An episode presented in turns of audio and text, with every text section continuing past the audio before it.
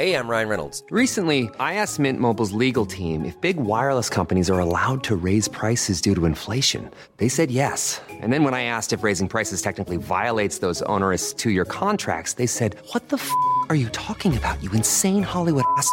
So to recap, we're cutting the price of Mint Unlimited from $30 a month to just $15 a month. Give it a try at mintmobile.com slash switch. $45 upfront for three months plus taxes and fees. Promo rate for new customers for limited time. Unlimited more than 40 gigabytes per month. Slows. Full terms at mintmobile.com. Eu sou Mário Persona e essas são as respostas que eu dei aos que me perguntaram sobre a Bíblia. Sua dúvida é porque existem alguns cristãos que são tão antipáticos. Bem, antipatia é uma forma de é uma forma até de defesa. E um cristão antipático nada mais é do que uma pessoa medrosa que constrói em torno de si uma couraça de proteção. E pessoas inseguras, elas podem tanto esconder por meio de timidez a sua forma, a sua insegurança, e essa é uma- essa seria, vamos chamar assim, uma forma benigna de reclusão, como podem também criar uma couraça impenetrável com receio de serem molestadas pela opinião de outros, ou serem vistas por dentro de si pelos outros. O medo é fruto de insegurança e de desconfiança. Ah, nós sabemos que, que o temor é uma coisa que nós deveríamos perder nas coisas espirituais, né? Porque o conhecimento do Senhor deve tirar de nós o temor das coisas, porque nós não temos mais que, que proteger a nossa reputação, não é? Ah, a nossa reputação é de pecadores perdidos que foram salvos por Cristo agora. Pessoas antipáticas fecham a cara com medo de que se derem a mão, o outro vai querer o braço, ou imagina o terror delas, um abraço. O medo de que a sua intimidade seja devassada e as pessoas enxerguem o que realmente elas trazem no peito leva essas pessoas a serem evitadas por outras também. Existe a contrapartida da antipatia, que é os outros desistirem. Como você iria querer chegar perto de alguém que vive de cara fechada, grunhe, contesta ou reclama quando você diz algo? Você vai evitar, vai passar longe, não vai mais querer nem conversa. Então, pessoas assim constroem a sua muralha e a mantêm sempre armada com lanças, flechas, escudos. Alguém assim é aquele que se percebe um leve olhar de alguém na sua direção já pergunta irado: O que, que você está olhando aí? O seu alarme foi acionado. Alguém pode estar conseguindo fazer um raio-x da sua insegurança e isso é suficiente para gerar nele um contra-ataque. Cristão antipático é um contrassenso. É.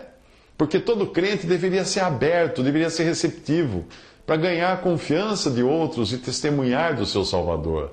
É claro que o cristão não precisa ser aberto a tudo e a todos, porque se assim, se assim for, ele acabará sendo conivente com o mal, vai baixar sua guarda contra o pecado, vai andar na- nas más companhias. Mas ele deve andar no mesmo sentimento, no mesmo espírito que Jesus, Cristo, teve aqui, quando andou aqui no mundo, atraindo para perto de si aqueles que necessitavam de ajuda. Jesus era sempre acessível, ainda que servisse de potente repelente contra os religiosos hipócritas da sua época. Ele nos exorta assim: Vós sois o sal da terra. E se o sal for insípido, com que se há de salgar?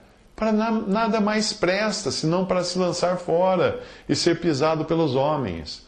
Vós sois a luz do mundo. Não se pode esconder uma cidade edificada sobre um monte, nem se acende a candeia e se coloca debaixo do alqueire, mas do velador, e dá luz a todos os que estão na casa.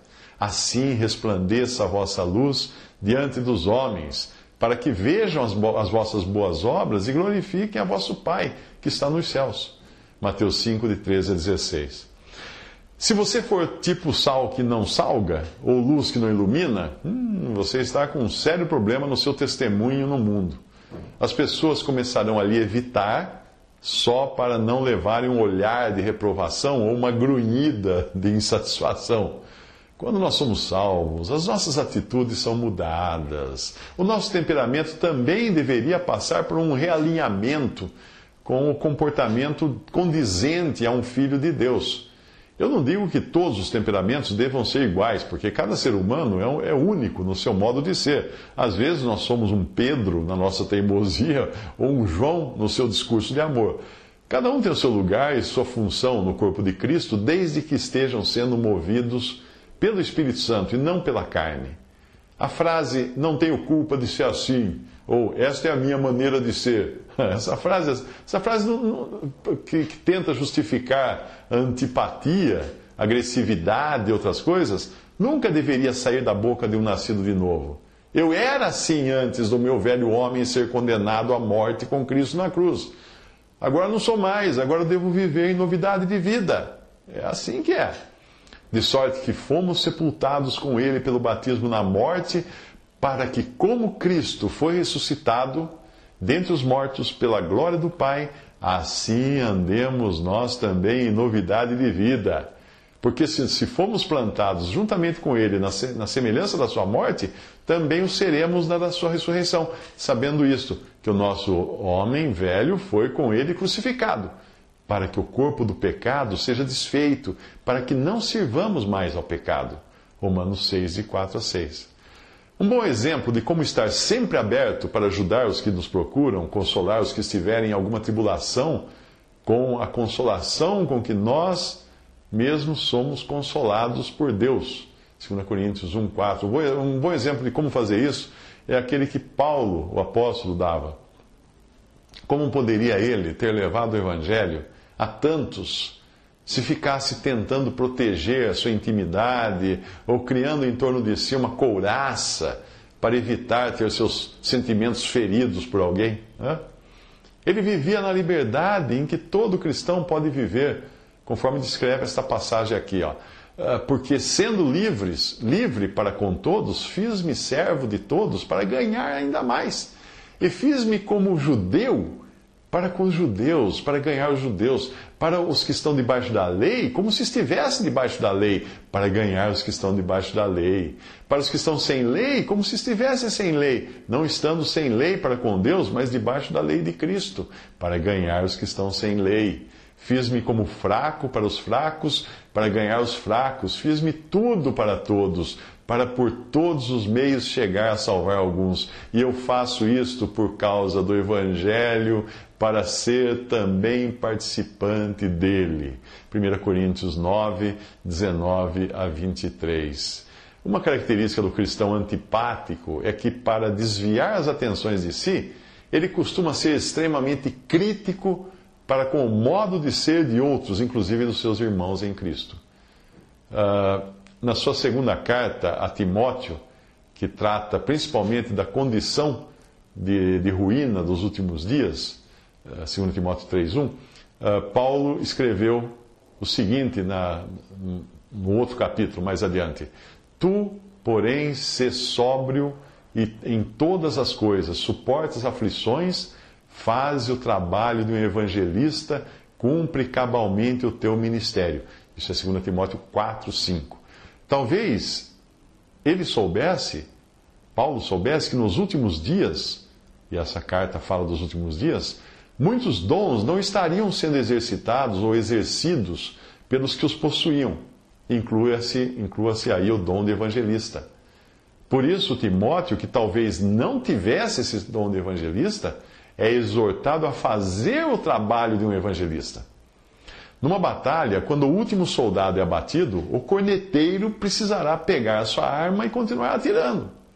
Cristãos críticos são aqueles que ficam entrincheirados na sua antipatia enquanto analisam e parecem ter a solução para todas as dificuldades dos seus irmãos que batalham na linha de frente, às vezes fazendo até da corneta uma espada, já que esta talvez esteja limpa, afiada e parada na cintura do crítico que está na, na, na, na trincheira. E que então o corneteiro não vai poder usar, porque o crítico está segurando ela lá.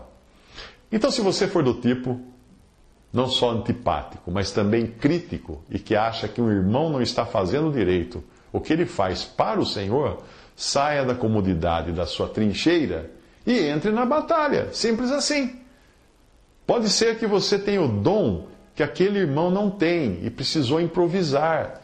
Por quê? Por você, que ocupado demais em se preservar, não quis se dar o trabalho de colocar o seu dom em prática. Ao invés de criticar, Assuma o dom que recebeu e faça a obra da maneira mais simpática que se poderia esperar de quem foi salvo por aquele que se expôs ao escárnio dos ímpios. Portanto, nós também, pois que estamos rodeados de uma tão grande nuvem de testemunhas, deixemos todo o embaraço e o pecado que tão de perto nos rodeia e corramos com paciência a carreira que nos está proposta, olhando para Jesus, Autor e Consumador da fé, o qual, pelo gozo que lhe estava proposto, suportou a cruz, desprezando a afronta e assentou-se à destra do trono de Deus. Considerai, pois, aquele que suportou tais contradições dos pecadores contra si mesmo, para que não enfraqueçais, desfalecendo em vossos ânimos. Hebreus 12, versículos 1 ao 3. Visite respondi.com.br. Visite 3minutos.net.